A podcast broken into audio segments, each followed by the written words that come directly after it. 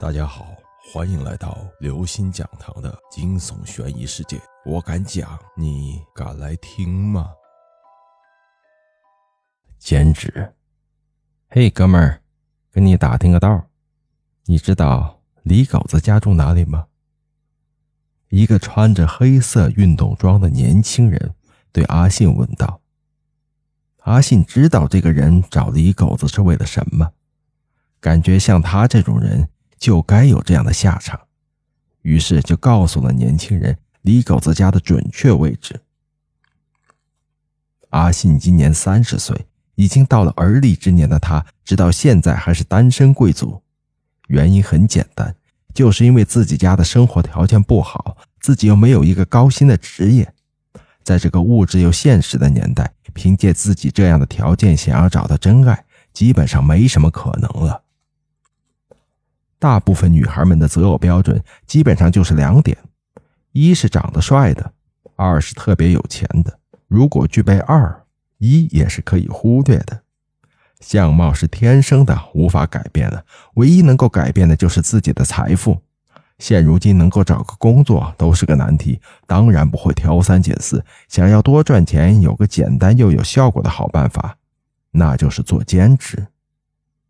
阿信的本职工作是某汽车厂的流水线工人，他负责的工作就是拧螺丝，一个没有半点技术含量的工种。不管你操作的多么熟练，也基本属于一阵操作猛如虎，一看工资两千五那种。而且这种技能到外面毫无用武之地，所以在寻找兼职的时候，阿信也是四处碰壁。这天由于加班。下班的时候已经很晚了，为了图省事儿，阿信就在街边的小吃店买了一大碗面条当做晚饭。这家店做生意特别的讲究，面给的很足，里面还可以加肉片和鸡蛋，每样都只要一块钱。阿信每样都来了两块钱的，所以面的表面已经被肉片和鸡蛋所覆盖。现在正是夏季，天气比较炎热，这种小店里面没有空调。只有小电扇根本就起不到多大作用。阿信看到门口外边也放着两张桌子，就把面端到外面桌子上吃去了，这样比较凉快一点。就是地处街边，车来人往的，有点不太卫生。不过阿信并不在乎这些，因为你跟一个饭都吃不饱的人，就没必要讲什么科学营养搭配了。外边很凉快，但是吃饭的只有阿信和一个衣衫破烂的中年人。这人给人的第一印象就是邋遢老土，放着好好的凳子不坐，非要蹲在上面，大鼻涕都要滴到饭碗里了，也不知道擦一下，只是不停的吸溜着，加上他吃面条的声音，就像是二重奏一样。本来邋遢中年人还吃得津津有味，不过在看到阿信碗里的鸡蛋和肉之后，就感觉自己的那碗面索然无味了。也就不再吃，而是看着阿信吃。有这么一个人盯着自己看，阿信哪里还吃得下去？用筷子指着自己碗里的肉片问道：“来点儿？”“那真是太好了，一看您就有福相。来，不用太多，来两三片就行了。”说着话，那人已经端着碗凑到了阿信的跟前。阿信给他夹了一大柱肉片，又把鸡蛋分给他一个。男人一边吃着，一边不停的说着谢谢，并说：“阿信好人，一定会有好报的。”阿信听了，则是自言自语的说道：“哎，啥好报不好报的？现在能让我找到一份兼职，多赚点老婆本儿，我就很知足了。”回到家之后，由于明天还要早起上班，阿信便简单的梳洗一下，早早的上床睡觉去了。刚刚睡着。他就做了一个梦，梦里有人问自己打听路，询问村里王木匠的家在哪里。阿信便将王木匠家的位置告诉了那个人。第二天天还没亮，阿信就被一阵悲泣的唢呐声吵醒，一看才知道，原来是王木匠的老父亲昨晚突然去世了。都是一个村的，有人去世，当然要去看看，帮个忙。阿信随手就拿了一件衣服，便向王木匠家赶去。帮着搭建好了灵棚之后，已经是上午十点多钟了。王木匠家的亲戚好友、乡里乡亲也闻讯全都陆续赶来了。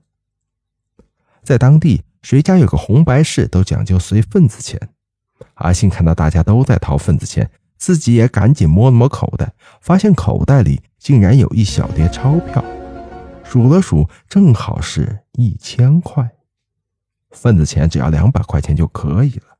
阿信也不记得自己啥时候在口袋里放了这么多现金了。貌似自己家里也从来没有过这么多现金。不过，既然出现在自己口袋里，阿信就当是自己的，不然也不会谁有这么好心把钱往自己口袋里随便塞，不是？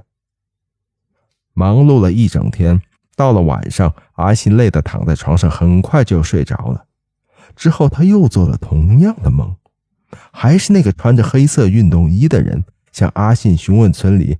张老头家住在哪里？阿信也同样毫不犹豫的就告诉了张老头家的地址。谁知道第二天一早晨，喇叭唢呐声再一次响了起来。这一次死的正是张老头。从睡梦中被惊醒的阿信赶紧摸了摸自己的口袋，一个悬着的心瞬间平静了下来，因为口袋里没有钱。这说明张老头的死和自己并没有什么关系。但是当他抬起头的时候，赫然发现面前的桌子上放着一小叠崭新的百元大钞，不多不少，又是整整一千块。阿信这下有点慌了，心想：难道是自己在梦里说出谁家的地址，就会有谁死吗？既然如此，宁可不赚这笔钱，也不能够害人呐。于是这天，阿信心中暗暗发誓：那个人再向自己打听路，自己绝对不会再告诉他半个字。果然，阿信刚刚睡着，那个人又在梦中出现了。还好，这次问阿信的是一个从来没有听说过的人。于是，阿信只是向窗外努努嘴，也没有说什么话。黑衣男子向阿信道谢之后便离开了。早上，当阿信醒来的时候，一睁眼就发现枕边多了一叠钱。